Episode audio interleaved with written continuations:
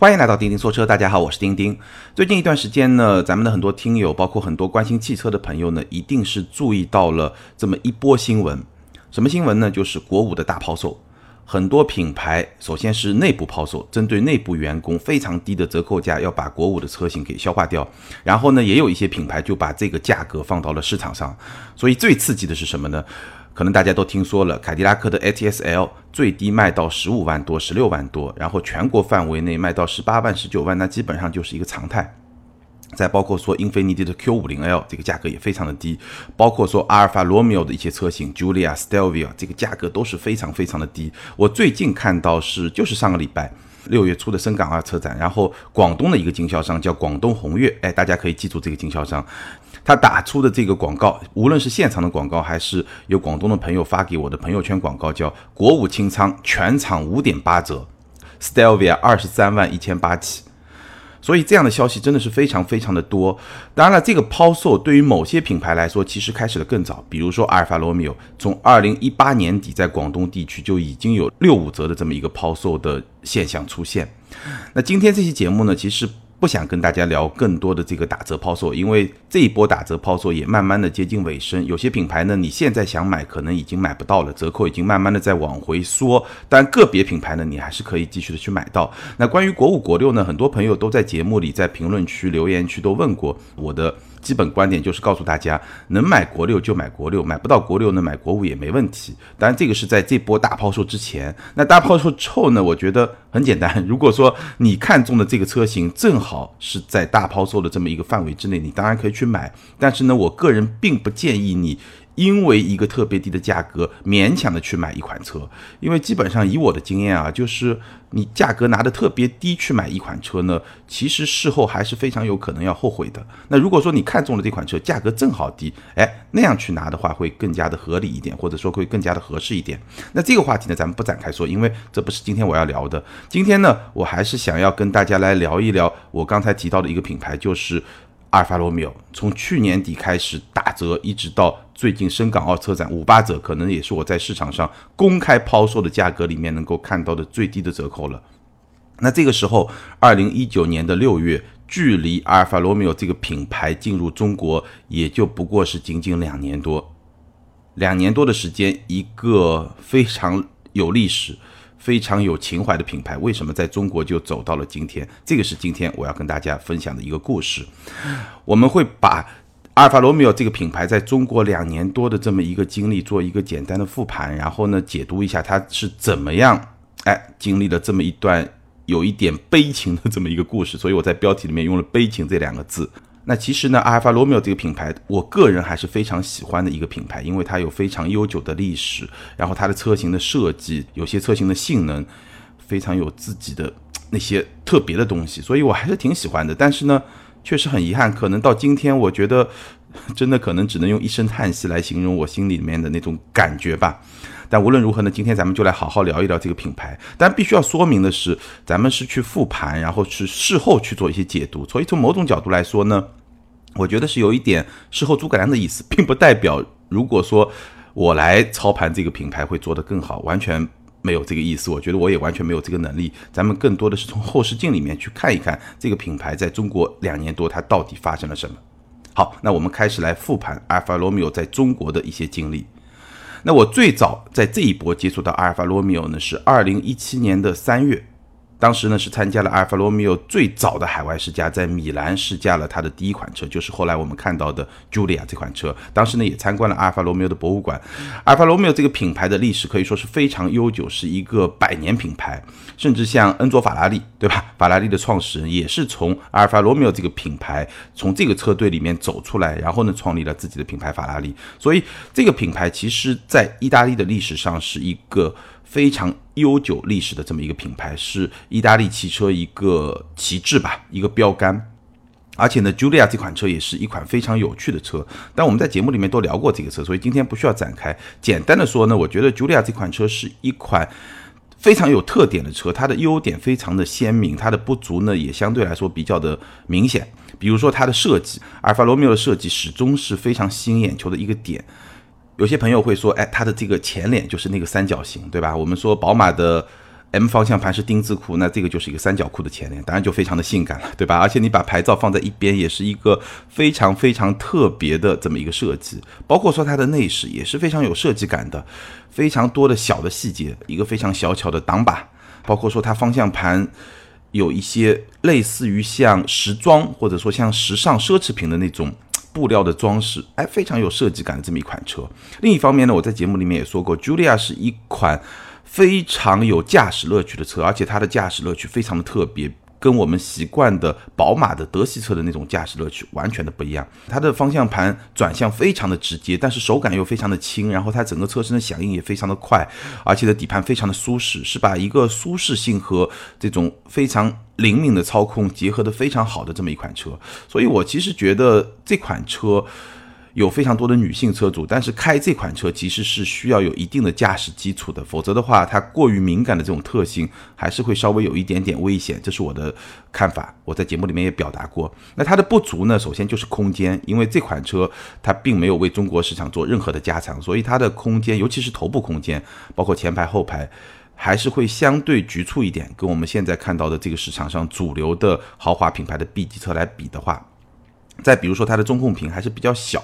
所以呢科技感会略显不足。再比如说它的内饰的质感，它的内饰呢设计感非常的强，但是某些部分的质感相比于奔驰、宝马、奥迪，我觉得还是会稍微有那么一点点差距。但是无论如何呢，这款车在它的这么一个细分市场是一个非常有特点的车，对吧？无论是设计感还是驾驶感，对我来说真的还是非常有吸引力的这么一款车。打个比方是什么呢？如果说宝马三系就是你每天都能够去吃的米饭、白开水，当然是一个比较有激情的米饭和白开水、寿司，对吧？这种，那 Julia 就是一个很特别，你可以经常用来调剂一下的一杯咖啡，或者说一个甜点，哎，就是这么一种感觉。那这个是在二零一七年的三月，然后四月呢，茱莉亚就在上海车展的时候呢就上市了。上市的时候其实声量还是挺大的，无论是从品牌传播，你在很多媒体渠道啊、户外广告啊都能看得到。再包括说他们做了一个天猫限量发售，也是效果非常好。我印象中大概几十秒时间卖了几百台车吧。所以整个的声量还是不错的，而且它上市的这个价格呢，其实我个人觉得，无论是 Julia 还是待会我们要去说的 Stelvia，其实它整体的价格真的还行，就你不能说很便宜，但是也不是特别的贵。我们看一下它上市时候的价格。两百马力的版本是三十三万零八百和三十六万两千八，两百八十马力的版本是三十九万六千八和四十六万七千八，然后还有一个米兰限量版是四十三万三千八。那很多朋友可能会觉得三十多万、四十多万一个新品牌是不是有点贵呢？其实我个人觉得还好，我们可以参考一下二零一七款的宝马三系，二零一七款的宝马三二零的价格是三十二万到三十七万九千九，三三零的价格是四十三万。零九百到四十八万六千九，也就是说，他们整个价格区间是基本符合的。那你会说，一个阿尔法罗密欧卖的跟宝马一样贵，是不是太贵了呢？我觉得有两点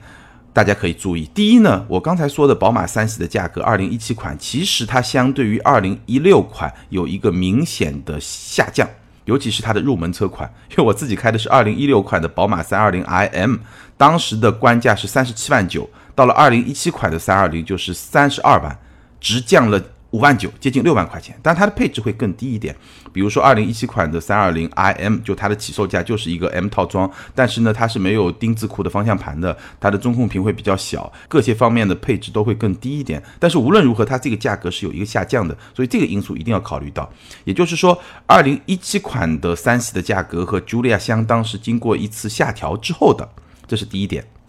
第二点呢，虽然说阿尔法罗密欧它是一个新的品牌，尤其在中国是一个新的品牌，在国外当然不是了，但是毕竟是一个进口车，对吧？那一个进口车卖和宝马三系一个国产车相同的这么一个价位区间。你觉得贵吗？我觉得肯定不便宜，但是你说它特别的贵呢，好像也不成立。所以我觉得整体它的价格就是一个比较中规中矩的价格。当然可以注意到的一个非常值得关注的点，我觉得待会儿我们去解释的时候也会重点来解读这个点，就是当时阿尔法罗密欧在中国刚上市的时候，它其实部分和玛莎拉蒂是共享了渠道，包括说它的团队也跟玛莎拉蒂有部分共享这么一种状况。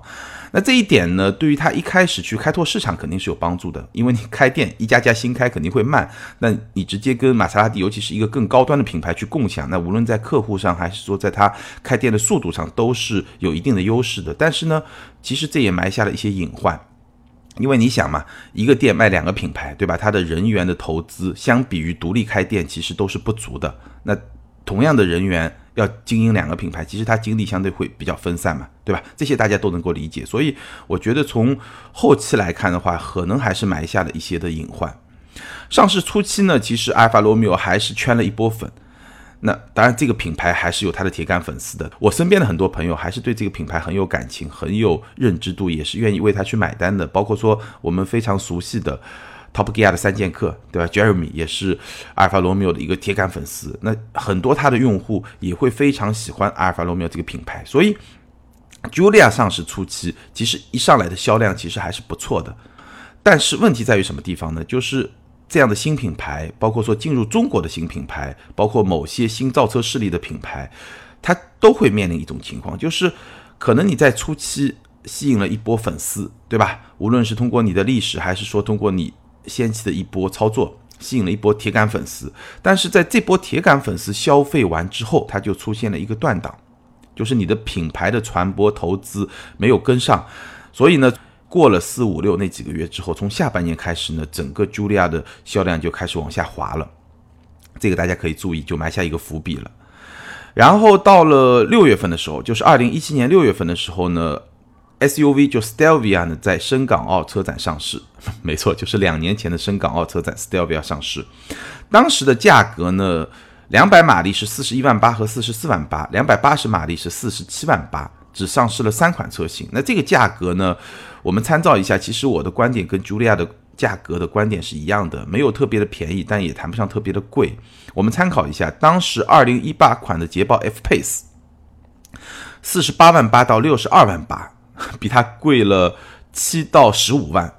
比它贵好多。二零一六款的宝马 X 三当时是进口车，四十二万一到五十九万三，那入门价差不多，但是顶配的价格也要比它贵了十一万五，也要贵很多。二零一七款的奥迪 Q 五当时已经国产了，三十九万九千六到五十一万九千二，那入门价比它便宜一点，但是顶配的价格也要比它贵很多。但这是一个国产车型，所以这么比下来呢？我还是那个观点，Stelvia 的价格呢，并没有说特别低，特别有吸引力，但是呢，也是一个比较中规中矩的价格。你说这个车它是因为价格贵所以卖的不好，我觉得这么说肯定没错，对吧？现在任何一款车出来都有声音觉得价格贵，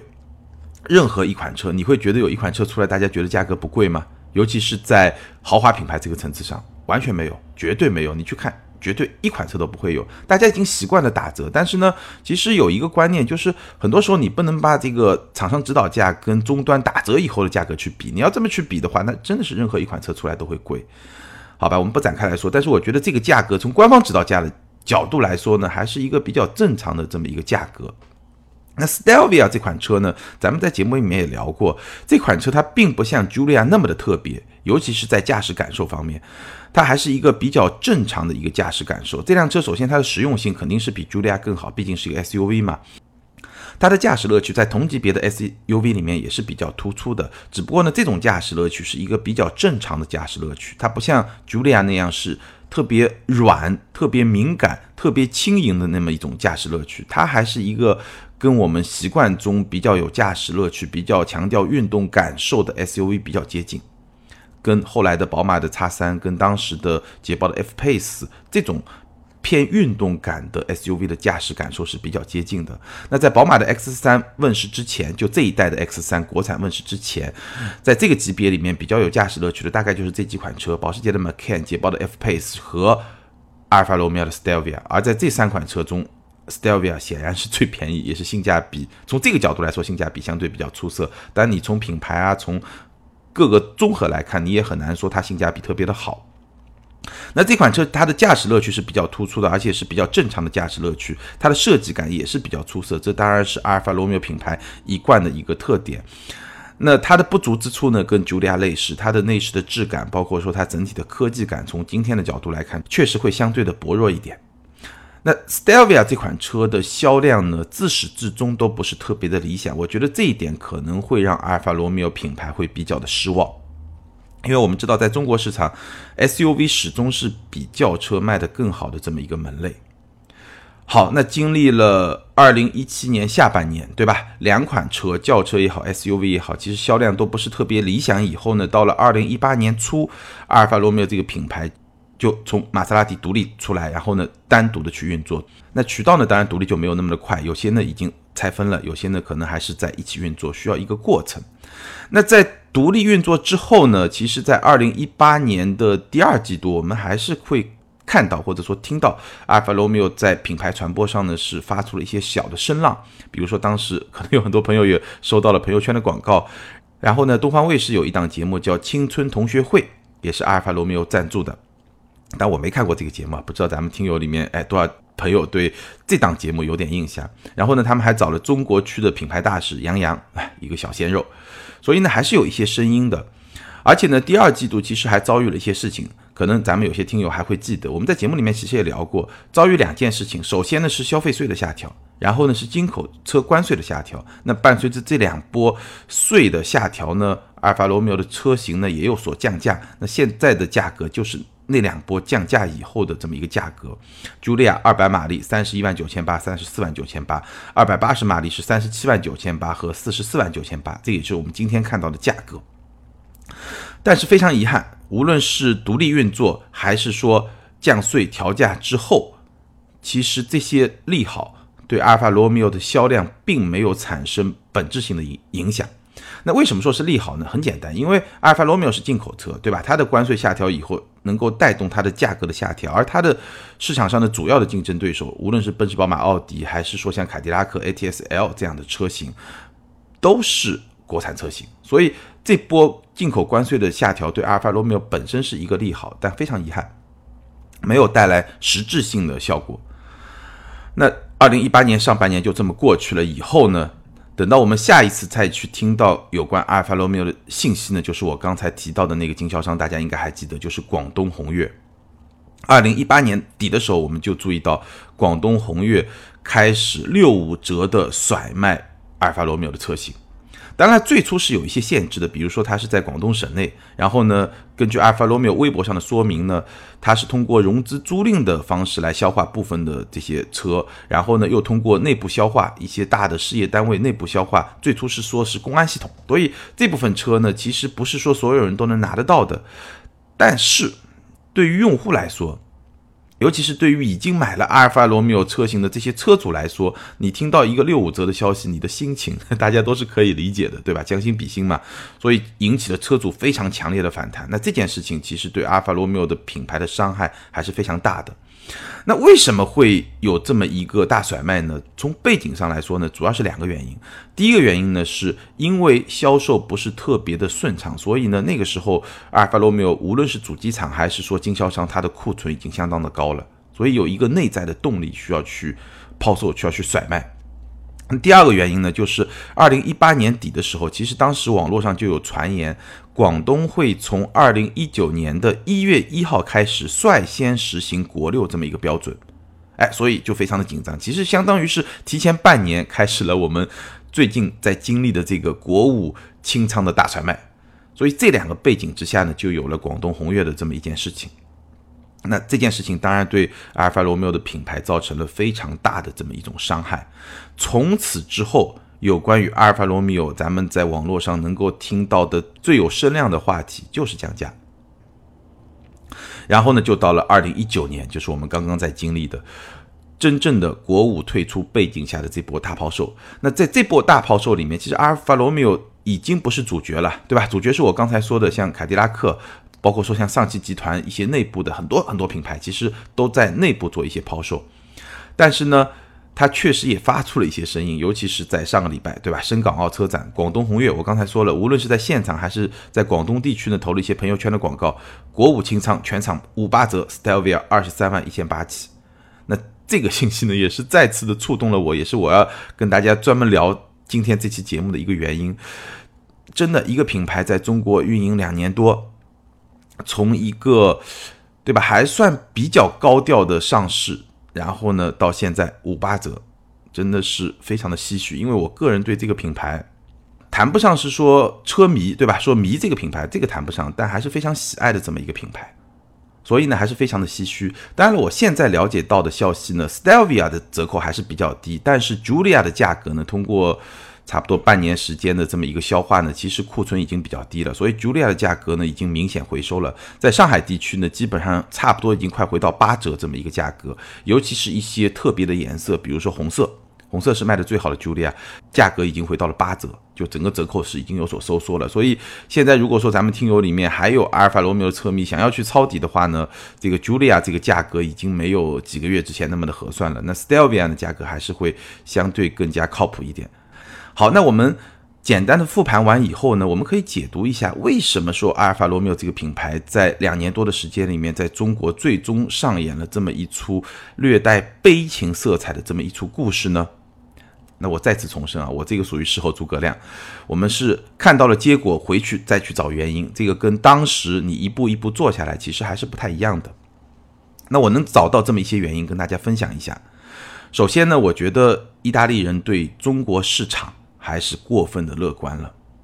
这个是从认知层面上的一个基础，很多后面的决策都是因为过分乐观这么一个心理基础造成的，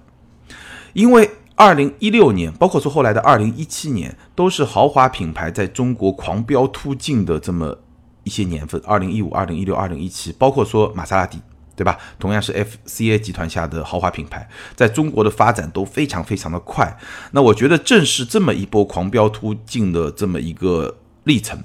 导致了意大利人对中国市场产生了这种过分乐观的这么一个情绪。那过分乐观的情绪带来的结果就非常的多，我们一条条来梳理啊。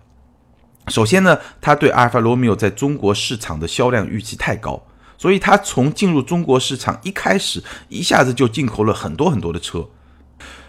那因为进口了太多的车，在销售受阻以后呢，就迅速的形成了大量的库存。而我们知道，库存过高始终会对一个品牌，无论是从主机厂的角度，还是从经销商的角度，造成一些压力。那这种压力呢，后期就会释放出来，对吧？这个释放出来就是打折抛售。那这种其实对于一个新品牌的创建、建立一个口碑，其实是有非常不利的影响的。那它的源头、它的起点，就是因为对中国市场的预期太过乐观，然后再一下子进口了很多车，造成了库存。事实上，事实是什么？事实是，在中国市场，新的豪华品牌始终非常的难。我们来看一看，直到今天，英菲尼迪、讴歌，包括说捷豹，在中国的生存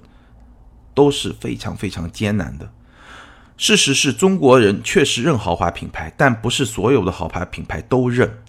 中国人还是认那些特别硬气的，在中国耕耘了很长时间的一些豪华品牌，无论是说一线的奔驰、宝马、奥迪，还是说二线。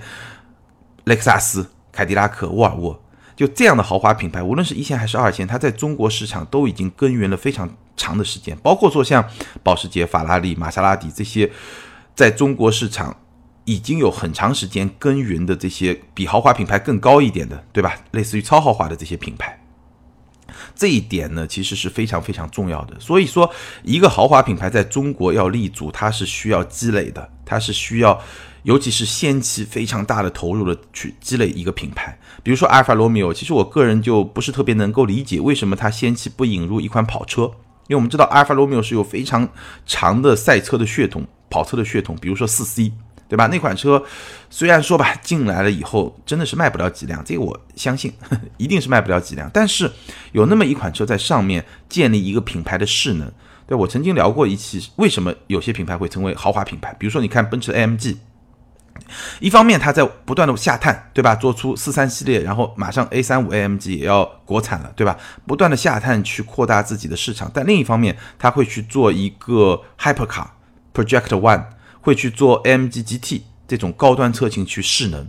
积累这种势能。那阿尔法罗密欧如果它能够引进四 C 这样的车，一个跑车去为品牌蓄能，它可能就会哎更好一点。总的来说，就是它品牌需要有一些积累。需要一些时间的积累，需要有一些投资的积累，需要有一些品牌打造的积累。那这就说到了下面一个问题，就是这个品牌在进入中国以后，我觉得在品牌层面的投资是严重不足的。包括说我们刚才说的和玛莎拉蒂共享渠道，这个其实也是品牌投资不足的一个表现。包括说它在品牌推广的层面。虽然说一上来，对吧？那个四月份、五月份、六月份有比较大的声浪，但是从二零一七年下半年开始，其实对于一个新品牌来说，我觉得在品牌推广、品牌传播这个层面上的投资是严重不足的。事实上呢，无论是已故的 FCA 的老大马尔乔内，还是说马尔乔内的接班人现在的 FCA 的老大 Mark Manley，也都在接受媒体采访过程中公开承认。把阿尔法罗密欧和玛莎拉蒂两个品牌放在一起运作是一个战略失误。那从产品力的角度来说呢，我觉得 Julia 和 Stelvio 这两款车，他们的产品力是 OK 的，尽管未必是同级别里面特别特别牛逼，但是呢是 OK 的，而且有足够的特色的。但是呢，阿尔法罗密欧的产品线是不足的。那事实上，从全球角度来说呢，阿尔法罗密欧是有两条产品线，一条呢，你基本上可以理解为是更小一点的车，前驱车型。那在欧洲市场，尤其在意大利市场卖的还是相当不错的。那另外一条呢，就是 Giulia Stelvia，对吧？阿尔法罗密欧这个品牌重新成为全球品牌，因为很早以前，或者说在三四年之前，其实阿尔法罗密欧已经是一个欧洲品牌，它在中国市场、在美国市场都是没有存在感的。但是从 Julia 这款车开始，它重新成为一个全球品牌，或者说希望成为一个全球品牌，那重新进入了中国市场、美国市场。所以呢，它是两条产品线：前驱平台、后驱平台两条产品线。那我们就说后驱平台吧，就 Julia 和 Stelvia，包括四驱车型这些平台，在中国市场的平台，在美国市场的平台。那从这个平台来说，其实它的产品线是不足的，因为我们看到这两款车型之后，哎，二零一七年上了两款车型，后来就没声音了。就产品线确实是不太足的，那这也意味着从更宏观的角度来说，这个品牌的投资是不足的。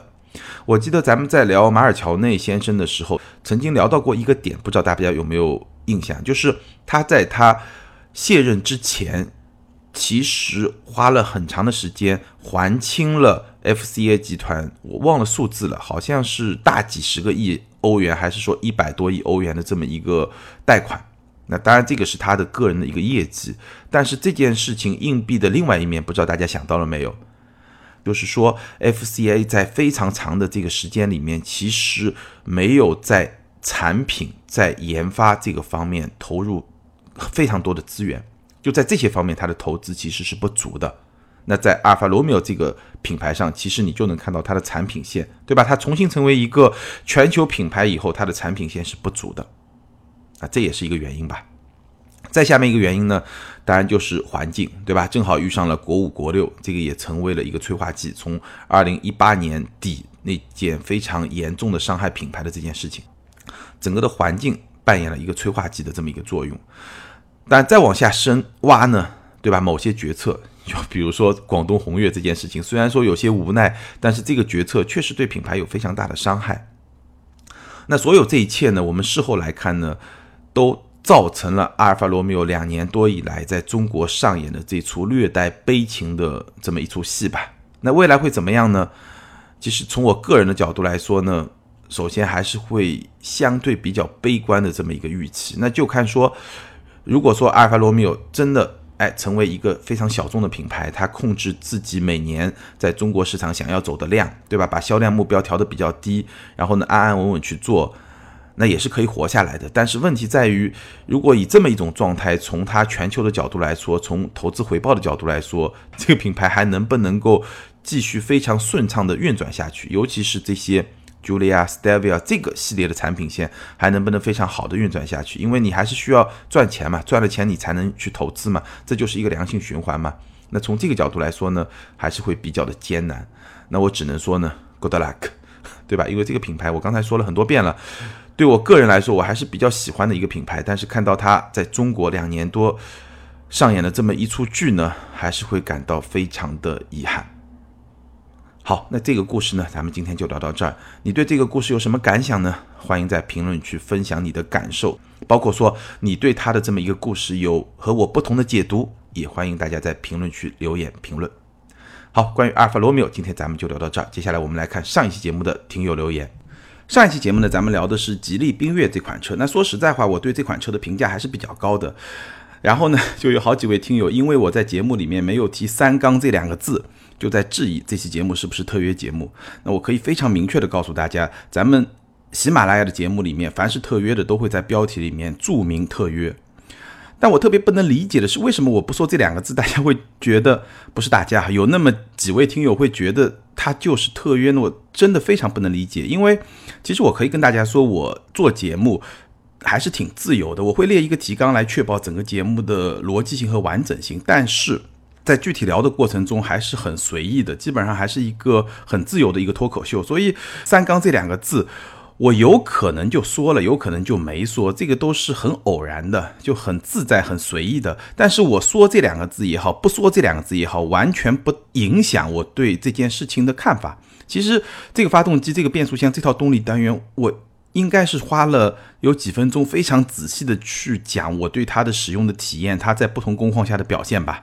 对吧？说的非常的仔细吧。至于有没有用这两个字，真的有那么重要吗？好在那一天。在音频发之前，我在咱们的微信订阅号“钉钉说车”上发了一篇文章，在那篇文章里面明确提到了三缸，而且是把三缸和双离合这两个关键词连到一块儿写出来了，现 在大家可以放心了吧？所以我觉得其实是没有必要那么的敏感了。而且就像另外一位听友在评论区里面也写了，我其实，在上一期节目里面讲到，缤越可能是有史以来第一款排气管的数量比气缸数多的这么一款车。很明白了吧？排气管是四根，比气缸数多，那气缸是几个气缸呢？我觉得其实没有必要刻意的去强调这一点，或者说没有必要刻意的去回避这一点，这就是事实。事实不会因为我说不说而改变，我对他的观点也不会因为我有没有用这个措辞而改变。那大概就这样跟大家再说明一下。好，我们来看听友的留言，ID 是坏下划线小子下划线 GJ 这位听友他说。个人还是有点发言权的。去年十一时在关注这个车，一直到上市，交了定金，后来却又买了英朗。这车最大的特点是内饰设计真是惊艳，动力足，缺点也很明显，三缸机。看配置，总有种想买高配的感觉，但高配的价格又可以买合资了，且当时没有优惠，贷款的利息高，车还要等，连保养都不送，最后选择了优惠五万的英朗，不到十一万落地。经历最近华为事件，有点后悔，还是应该支持国产的，虽然吉利吞了我的定金。那我个人觉得，其实如果说你要支持国产，对吧？支持自主品牌，因为爱国的原因，没问题，我不反对。但其实我并不是特别认可咱们的一些中国品牌利用这种情绪来做营销、做推广。就像任正非先生他在接受采访的时候也表达了同样的观点，包括在咱们的节目里面也这样。我更多的时候还是纯粹的会去点评产品，或者说聊一些行业的话题，尽量不去掺杂任何的这种。情绪性的东西，希望大家能够理解。ID 驴打滚 K 这位听友他说，别的不说，就说外观，气配风严重。吉利为了迎合中国人的口味，在设计上把按一部分中国人最 low 的审美生搬硬套的全部加在了这款车上，使缤越在设计上毫无自己的特点。这位听友的观点非常的犀利啊！我不知道咱们有多少听友会认可这么一种观点。那在我看来的审美这件事情，首先它还是一个仁者见仁，智者见智的事情。其次呢，对于汽车品牌来说呢，它肯定会去迎合这个市场的一种消费的偏好。别说是吉利这种自主品牌，就算是一些合资品牌、豪华品牌，其实在很多设计的层面啊，包括说产品命名的层面，也是在迎合消费者的一种。